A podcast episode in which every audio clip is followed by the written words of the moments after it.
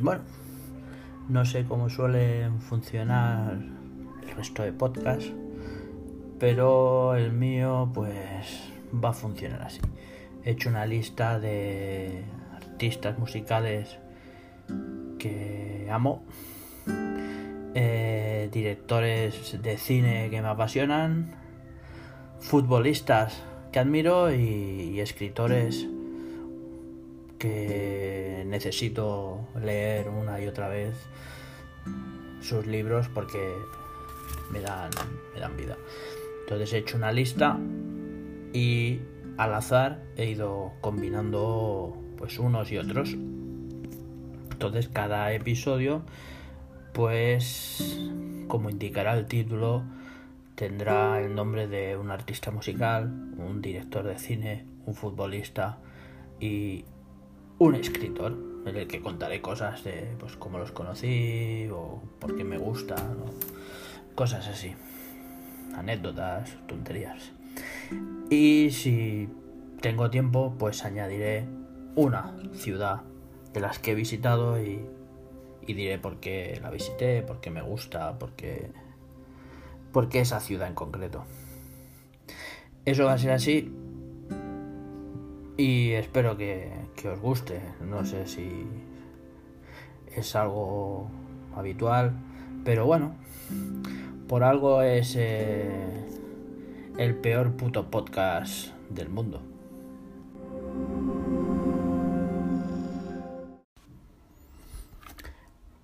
Pues una vez os he contado el funcionamiento de los episodios de cada podcast, pues empezamos con el primero. Y el primero de hoy está dedicado a Public Enemy, David Lynn, Tommy Encono y Edgar Allan Poe. La ciudad, Berlín. ¿Por qué Public Enemy? simple. En 1988 editan el que para muchos es el disco más importante de la música. It Takes Nation of Million to Hollows Back. 1988. Eh, tengo 12 años.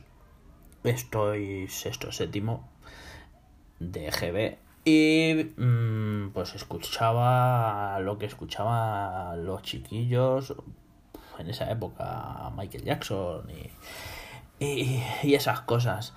Sí que es verdad que en mi casa siempre había habido mm, cultura musical. Mis padres escuchaban mucho rock y, y no era la típica casa que se escuchaba pues ni flamenco ni ni cosas antiguayas españolas ni cosas de esas. Allí casa escucharle Zeppelin, los Stones y cosas de esas era habitual. Entonces, claro, eh, mucha gente de, de mi quinta eh, el shock musical se lo llevan cuando, pues a lo mejor en casa estaban hartos de oír Estrellita Castro, y, eh, el Fari y, Rumba y de golpe y porrazo escuchan rock. Mm, no es mi caso. Mi caso, en casa escucho rock y de golpe y porrazo un compañero de clase, de los malotes, de los que se ponen atrás, de los que me protegieron cuando había pues malos momentos, había bullying que dicen ahora y se metían contigo porque eras el raro que sacaba buenas notas y estabas en silencio y no dabas por el culo a nadie. Eras el raro, pues me dice, escucha esto, te he grabado una cinta escúchalo. Y en esa cinta estaba It Nation of Million to Hollows Back. Mm, me petó la cabeza. No, no puedo decirle de otra manera. Eh, el rap en ese momento lo acaparó todo. Me sentí sin abandonar el rock porque seguía escuchando rock aparte de Michael Jackson, pues a lo mejor escuchaba el rock que escuchaban mis padres, los Beatles, Stones, Deep Purple, Zeppelin, los escuchaba, pero descubrí el rap y a partir de ahí se abrió una rendija tremenda. Por eso siempre ha estado ahí el rap en, en, en mi vida. Por ese disco. Cassette sin títulos realmente no sabía si era en directo, ¿no? Porque empieza que es un directo con una intro. London, England, con las sirenas antiaéreas, no sé, me petó la cabeza. Temarracos y dije, esto es la bomba. Ese fue mi punk en, en 1988 y fue el primer shock que tuve musical. Fue la primera banda que me marcó. Poco tiempo después sacan Fear of Black Planet, que es otro mega discazo, pero entonces ya no te pilla tan de sorpresa, ya conocía más grupos, ya me había metido en el cine de Spiley, aunque era un toyaco de la leche, intentaba hacer mis grafitis y, iba por ahí tagueando por ahí, escribiendo, haciendo notas por el barrio. Me junté con, con los raperos del barrio y del cole y me acuerdo de uno, se llama Jorge, que era de San Adrián, que el tío amaba el metal y el rap. Y aunque fuera 1988, era un tío muy abierto. Podía escuchar Metallica y Motorhead y Pali Enemy, Ram DMC. Y no había problema. Era gente mucho más abierta que a lo mejor la gente que iba de Siniestra o los Popis o toda esta gente que solo escuchaban lo que les gustaba y no querían mezclar. Esa gente era mucho más abierta y. Y eso hizo que yo abrazara eso y no dejara de lado ningún estilo musical. Tranquilamente podía escuchar a The Cure, Love and Rockets, BDP, eh, Ram DMC, R.B. Rakim, o podía escuchar a Anthrax, podía escuchar a Metallica. Ya, eso fue un no parar y la culpa de esa abertura de mente o, o gran parte de ella es, es gracias a, a Public Enemy. David Lynn. mucha gente no lo conocerá, pero David Lynn es el director de algunas de las mejores películas que se han hecho, como El puente sobre el río Kwai, Lawrence de Arabia, Pasaje a la India o, o Doctor Cibago. ¿Cómo lo conozco? Pues de bollo. Siempre digo que, no me gustaban los dibujos animados de pequeño, no de pequeño. Con 10 años, 11 ya me dejan de interesar los dibujos animados, no me gustaban. Mi hermano los veía porque era más pequeño, pero a mí no, no me gustaban. Y los fines de semana que íbamos a casa de, de mis abuelos, de, por parte de madre, pues, ¿qué pasaba? Eh, allí no está como en casa de los otros abuelos, que estaba mi tía, que era pues 10 años así mayor que nosotros y, y estaba más en la onda que yo era un aburrimiento. Entonces te intentabas divertir con lo que fuera. Y yo di con los suplementos dominicales de, eh, creo que del ABC. Se llama blanco y negro.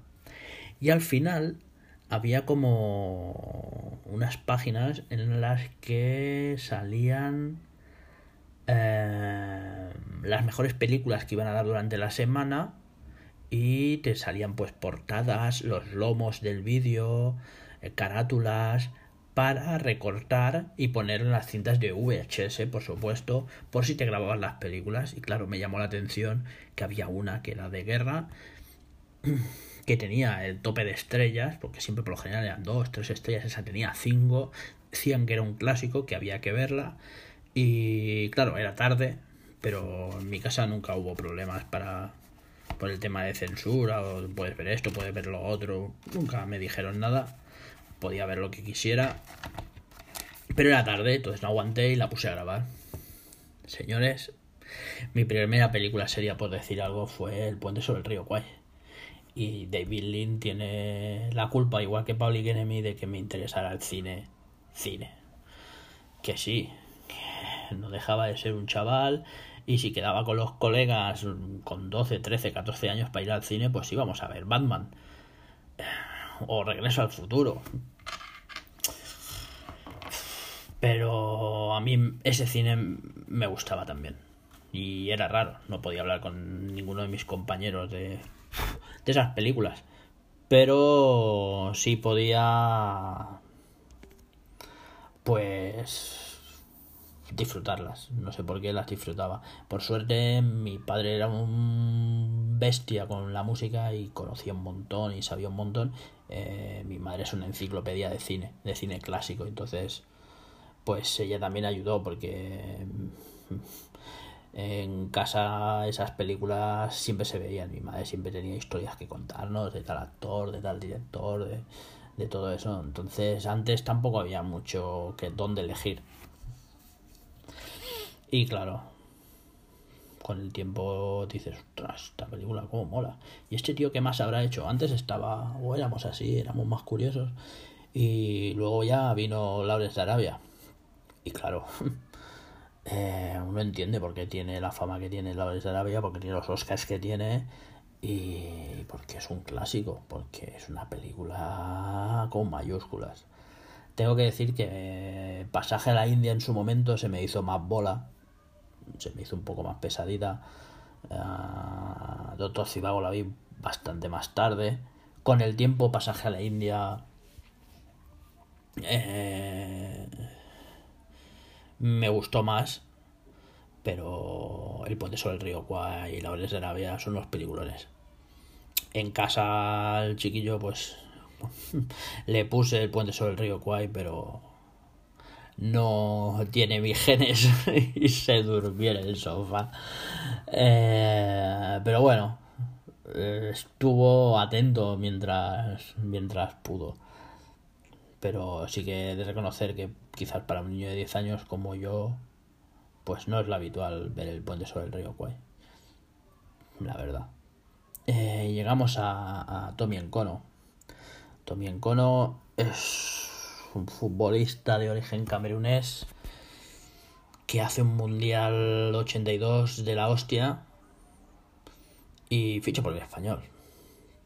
Eso es como si ahora en la próxima Eurocopa, eh, por decir algo, por poner ejemplo, se saliera un futbolista de la República Checa y acabará fichando por el español, uno de los mejores jugadores del mundial. Pues eso es lo que fue Tommy Ancono, porque entonces no había esa brecha que hay ahora en el mundo del fútbol tan tan grande entre equipos y el español se podía permitir el lujo de fichar a una de las estrellas del mundial. Era curioso ver un porterazo con felino, con, con, unos reflejos brutales. Brutales. En su contra estaba muy loco. Yo le he visto hacer cosas muy locos, salidas ahí casi a, medio campo. Eh, en un penalti ponerse pegado a un palo y darle toda la portería al, al, delantero para que tirara el penalti. No sé, era, era pues como todos los porteros decían, pues eh, era un loco, pero era nuestro loco. Y ha sido el mejor portero, sin contar a Zamora, que ha tenido el español en su historia. Muy grande. Me acuerdo de pequeñito que me llevé, pues que iba a Sarriá y una de esas veces estábamos en tribuna y unos asientos más para atrás estaba Tommy Coro, que no sé por qué, estaría lesionado o, sancionado, lo que sea, no, no, no, jugaba y estaba en el palco. Y yo que estaba con mi padre me giré y dije, va, va, va, el, negro, el negro, y me fui corriendo para, para, para abrazarlo, porque eh, para mí era, pues eso, un, ídolo. Y era más pequeño, tendría, pues yo que sé, en el 82 tenía 6, años, 7, y se ve que monté un buen cisco, pero se lo tomó bien el hombre, y una vez en un entreno también le chuté un penalti, el tío se dejó... En español siempre tenía esas cosas, ha sido más más familiar y si tú te presentabas allí pues al final te dejaban pasar y no es como ahora y eso pues ayudó que yo me decidiera por el español y también Coro fue mi primer ídolo del equipo. Era todos queríamos ser, o al menos yo quería ser Tommy Coro. Eso dice mucho de un equipo, que tu máxima figura sea el portero. Pero es que Tommy es muy grande y me alegra que siga siga en el club porque merece estar todo el tiempo posible en el club.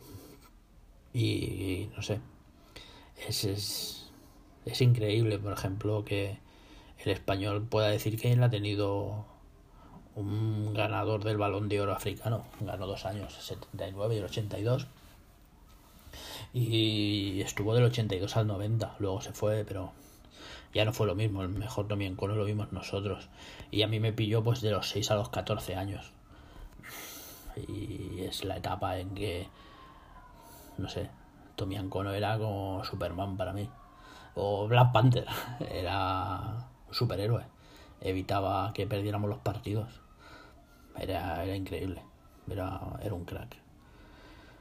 Y para acabar, pues, Edgar Allan Poe, ¿qué puedo decir?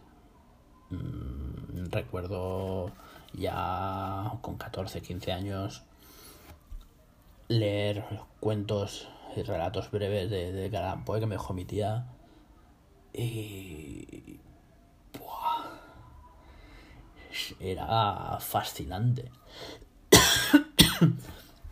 te daba miedo y, y, te atraía. Querías dejar de leer pero no, no podías. Era brutalísimo brutalísimo. Y fue pues eso también uno de los escritores que pues que hizo que me gustara leer aparte de lo que te mandaban en el cole. Pues porque no sé a mí siempre me gustó mucho 12, 13, 14, 15 años, 16, 17 el cine de terror. Siempre nos gustó mucho en el videoclub. Nos inflamos a ver todas las películas posibles y, aunque ya no veo tantas pero he visto muchísimas muchísimas muchísimas muchísimas. Y él molaba mucho.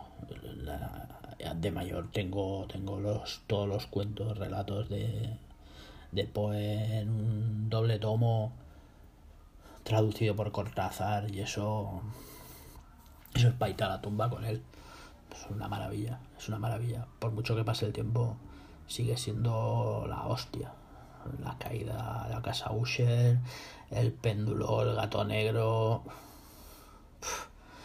William Wilson. Durante mucho tiempo me hacía llamar William Wilson, fascinado por ese relato. Me acuerdo que, cuando lo leí flipé, flipé, flipé. Y no sé, Smith Trint le dedicaron un tema a ese, a ese relato. William Wilson es. No sé. A mí es el que más me gusta. Luego me acuerdo también que estaban las películas aquellas que hicieron clásicas con Vincent Price de todos los cuentos de de de Poe y había algunas que acojonaban mucho. Yo me acuerdo haber pasado mucho miedo, de las veces que más miedo he pasado, y fue con El péndulo de la muerte. me cagó vivo esa película. Me cagó vivo esa película y me sabía de qué iba, pero no sé, me, me dio muchísimo miedo. Y cada cierto tiempo me gusta volver a, a Edgar Allan Poe porque me, fascina, me, gusta mucho. Y de extra, pues vamos a dedicarle eh, a la ciudad. La ciudad va a ser Berlín. Siempre que alguien me pregunta, ¿dónde te gustaría vivir? o cuál es la ciudad que más te gusta, tengo mis dudas porque me gusta mucho París. Quedé fascinado, sobre todo la última vez. Porque yo creo que a París. A París tienes que ir enamorado. Pero Berlín. Buah. Berlín es la hostia. Berlín lo tiene todo, para mí. Para mí lo tiene todo. Tiene museos para aburrir tiene cultura para aburrir, para aburrir también, tiene lugares míticos musicales como los estudios Hansa, tiene historia de historia, porque también me gusta mucho la historia, soy me fascina la Segunda Guerra Mundial. tiene cultura actual es un sitio donde pasan cosas antes que pasen en otros sitios. Ya sé que la gente de la moto te dice que, que Londres es el centro del universo, que me gusta Londres, pero París y Berlín siempre están por delante. No sean tanto pisto en ese sentido, pero ahora pretender o hacernos creer que, que, lo que pasa en Londres mm, es la vanguardia de Europa, no es así. Para mí París y Berlín están por delante. Incluso me gusta la comida. El clima, me dirás. Bueno, no soy muy de calor, o sea que clima no es un impedimento para mí. Me gustó mucho Berlín, la verdad caminar por ahí, de golpe borrazo encontrarte un trocito de, del, muro, no sé. Me, me me flipo. La ciudad es enorme, me encanta el cielo sobre Berlín, la película, y, y ver sitios que aparecen en la peli también me, me, me flipa. No sé, tiene cosas modernas, combinadas en sitios con cosas antiguas, no sé me, la mezcla, también tiene mucha mezcla de gente, de, turcos, de, inmigrantes, de... También, no sé, es una ciudad que me gusta mucho. Berlín está en mi en mi top 3 de, de ciudades para vivir y ojalá algún día pues podría vivir un tiempo. Eh, la he visitado, me gustaría visitarla más, volver, estar más tiempo y cuando tú te vas de una ciudad y te quedas con ganas de estar más tiempo, es porque te ha gustado. Y a mí siempre pienso, cuando estoy en una ciudad afuera, digo, ¿viviría aquí? Y si la respuesta es sí, es que es, un, buen viaje. Y Berlín, pues, me gustó mucho. Entonces, para este primer episodio, ese ha sido eh, la ciudad elegida. O sea que Public Enemy, David Lynn, Tommy Ancono y Edgar Allan Poe más Berlín son el primer episodio de mi podcast, el peor puto podcast del mundo. Y es que la vida a veces puede ser descomplicada.